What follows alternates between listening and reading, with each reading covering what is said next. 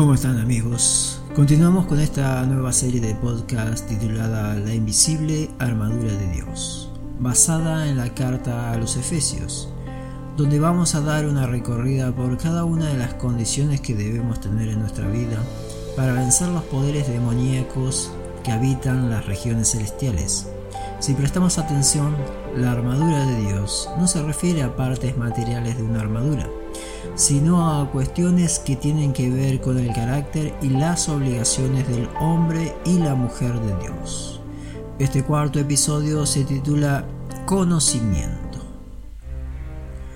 Por lo tanto, pónganse toda la armadura de Dios, para que cuando llegue el día malo puedan resistir hasta el fin con firmeza.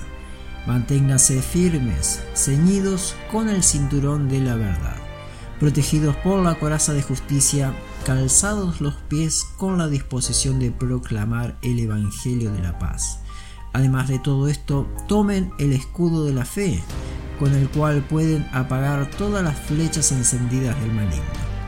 Tomen el casco de la salvación y la espada del Espíritu, que es la palabra de Dios. Conocimiento. Necesitamos conocimiento pero no cualquier conocimiento. Necesitamos por sobre todo el conocimiento de la palabra de Dios. Toda la Biblia es maravillosa, en cada oración uno puede encontrar tesoros preciosos. ¿Acaso no le ha pasado leer unos pasajes que ya conocía, pero en ese momento encuentra una palabra que lo anima o la solución al problema que está atravesando en ese momento? Realmente Dios está en cada libro, en cada capítulo, en cada versículo de la Biblia. Pero siempre pongo en primer lugar lo que nos enseña Jesucristo. Tanto su palabra como sus ejemplos, lo que nos enseña Jesucristo es, como se dice comúnmente, palabra santa. Es el mandamiento vivo a obedecer.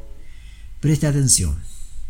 Luego el Espíritu llevó a Jesús al desierto para que el diablo lo sometiera a tentación. Después de ayunar 40 días y 40 noches, tuvo hambre. El tentador se le acercó y le propuso, si eres el Hijo de Dios, ordena estas piedras que se conviertan en pan. Jesús le respondió, escrito está, no solo de pan vive el hombre, sino de toda palabra que sale de la boca de Dios. Luego el diablo lo llevó a una ciudad santa e hizo que se pusiera de pie sobre la parte más alta del templo, y le dijo, Si eres el Hijo de Dios, tírate abajo, porque escrito está, ordenará que sus ángeles te sostengan en sus manos, para que no tropeces con piedra alguna. También está escrito, no pongas a prueba al Señor tu Dios, le contestó Jesús. De nuevo, lo tentó el diablo, llevándolo a una montaña muy alta, y le mostró todos los reinos del mundo y su esplendor. Todo esto te daré si te postras y me adoras. Vete, Satanás, le dijo Jesús, porque escrito está, adora al Señor tu Dios y sírvele solamente a Él. Entonces el diablo lo dejó y unos ángeles acudieron a servirle. Esto está escrito en el libro de Mateo en el capítulo 4 del versículo 1 al 11. Jesús, a una edad de 30 años, antes de comenzar su ministerio, el plan que Dios le había encomendado, primeramente acude a Juan para ser bautizado. Él como hombre también necesitaba morir para este mundo y nacer para Dios. Después de ser bautizado, recibe el Espíritu Santo, el Espíritu de Dios. Es quien lo lleva al desierto a ayunar para que sea probado por Satanás.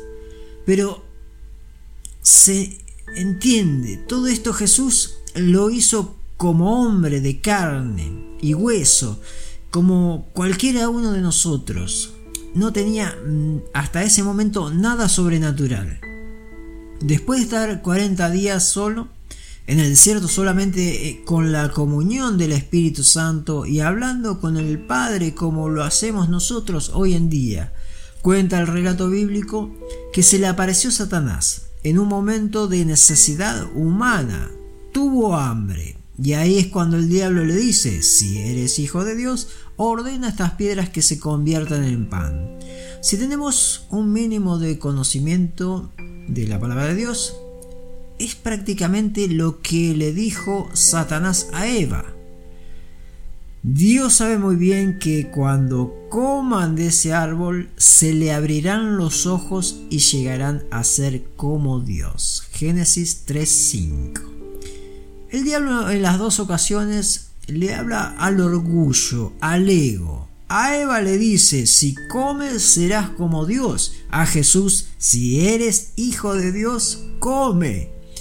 El problema no radicaba en, la, en el alimento, sino en cómo reaccionaría cada uno ante la tentación. Eva, como Jesús, también tenía la espada del Espíritu, la palabra de Dios, no de manera escrita, pero sí en forma oral. Ella había recibido el mandamiento de no comer de ese árbol. Ella tenía que haber usado esa arma para vencer al tentador y mantenerse firme en la obediencia. Sin embargo, se rindió ante el mandamiento satánico y cayó rendida a los pies del diablo, poniendo todo la humanidad bajo el dominio y el señorío de Satanás. En cambio Jesús, al primer ataque del diablo, sacó la espada y lo hirió. Escrito está y expuso la palabra de Dios. Una segunda vez el diablo atacó, esta vez se lo llevó a Jesús hasta la parte más alta del templo y también usando la palabra de Dios, pero sacándola de contexto, le ordenó a Jesús que se suicide. Nuevamente Jesús usó la espada para herir a Satanás y declara nuevamente, también está escrito, no pongas a prueba al Señor tu Dios, no tentarás a Dios. El diablo, insistente, nuevamente lo vuelve a tentar, pero esta vez le ofrece bienes materiales, riqueza, poder, reinos. Jesús, por tercera vez, hace uso de la palabra de Dios, la espada del Espíritu, pero antes le da la orden de que se vaya. Vete, Satanás, le dijo Jesús, porque escrito está, adora al Señor tu Dios y sírvele solamente a Él. Nuevamente le pidió que preste mucha atención. Satanás lo puede tentar una y otra vez, como lo hizo con Eva. Ella cayó en el engaño sin mucha resistencia, pero si no es el caso, va a insistir de una u otra manera. A Jesús lo tentó con una necesidad física, tenía hambre, le dijo que coma. Acá entran los deseos eh, naturales, pueden ser, como dice, el apetito, eh, la sexualidad, las adicciones, todo lo que tenga que ver eh, con el cuerpo físico. Lo segundo fue inducido al suicidio. Dice la historia que lo llevó a un lugar alto y le dijo que se tire. Y los ángeles lo salvarían. Esto no iba a acontecer, no iba a pasar, es imposible. Porque si Jesús obedecía a Satanás, automáticamente caería en pecado. Automáticamente se separaría de Dios y ningún ángel podría salvarlo. Acá podemos ver que el suicidio es inducido directamente por Satanás. Una persona eh, suicida eh, es como que oye primeramente la voz de Satanás que le puede decir, si te suicidas encontrarás paz, vas a ir al cielo con Dios, vas a dejar de sufrir. De ninguna manera, todo lo contrario. La persona que se suicida eh, al obedecer a la voz de Satanás eh, va directamente al infierno, porque bueno, el último acto que comete en la vida es un homicidio. contra su propio cuerpo. Y los homicidas no pueden entrar al reino de Dios, porque no, tienen lugar al arrepentimiento. Y por tercero, le ofrece poder, bienes materiales, riqueza, le hace sacar el foco del reino de los cielos por la gloria pasajera del mundo. Ante todos estos ataques, Jesús respondió con la palabra de Dios. Hirió al enemigo, lo venció. Es por eso que cuando el apóstol Pablo nos insta a colocarnos toda la armadura de Dios, lo único que podemos utilizar como un arma ofensiva es la palabra de Dios.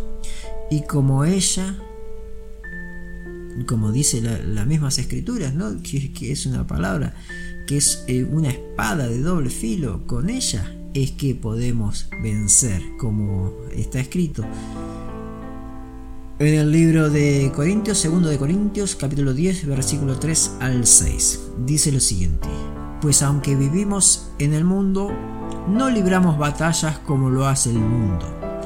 Las armas con las que luchamos no son del mundo sino que tienen el poder divino para derribar fortalezas, destruimos argumentos y toda altivez que se levanta contra el conocimiento de Dios. Y llevamos cautivo todo pensamiento para que se someta a Cristo y estamos dispuestos a castigar cualquier acto de desobediencia una vez que yo pueda contar con la completa obediencia de ustedes. Y en contraposición a esto, también está escrito lo siguiente, en el libro de Oseas capítulo 4 versículo 6. Pues por falta de conocimiento mi pueblo ha sido destruido. Puesto que rechazaste el conocimiento, yo también te rechazo como mi sacerdote. Ya que te olvidaste de la ley de tu Dios, yo también me olvidaré de tus hijos. El conocimiento de Dios y su palabra hoy lo tenemos al alcance de nuestras manos. De manera que tenemos WhatsApp en nuestros teléfonos, también podemos tener la Biblia en la edición que más nos guste. Hoy no hay excusa para no tener el conocimiento de la palabra de Dios. Y no es por Dios, es por nosotros. Amigo, amiga, el diablo no va a ir a atacar a Dios. Él ya ha sido juzgado por Dios y solo falta que sea condenado por la eternidad. El diablo nos va a atacar a nosotros una, dos y mil veces si fuera necesario. Pero si tenemos el conocimiento de la palabra de Dios, en ese momento desenvaine su espada y acierte un ataque certero. Hiera, lastima y haga que ese demonio salga huyendo de delante de usted. Demuestre que es un hijo de Dios, exponiendo la palabra y realmente el diablo va a huir delante de usted. Como decía la, palabra de Dios, ¿no? Como el diablo tentó a Jesús, lo tentó primero de una manera, después lo tienta de otra y una tercera vez lo vuelve a tentar. Todo con cosas que quizá hoy podemos ver, ¿no? Que, que tenemos necesidades, o quizá con las debilidades que cada uno tenga. Es por eso que tenemos que estar firmes en la roca, tenemos que estar firmes en Jesucristo, tener puesta toda la armadura de Dios y con eso vamos a estar firmes el día malo. En el nombre de Jesús los bendigo grandemente y los espero en nuestro próximo episodio de la invisible armadura de Dios.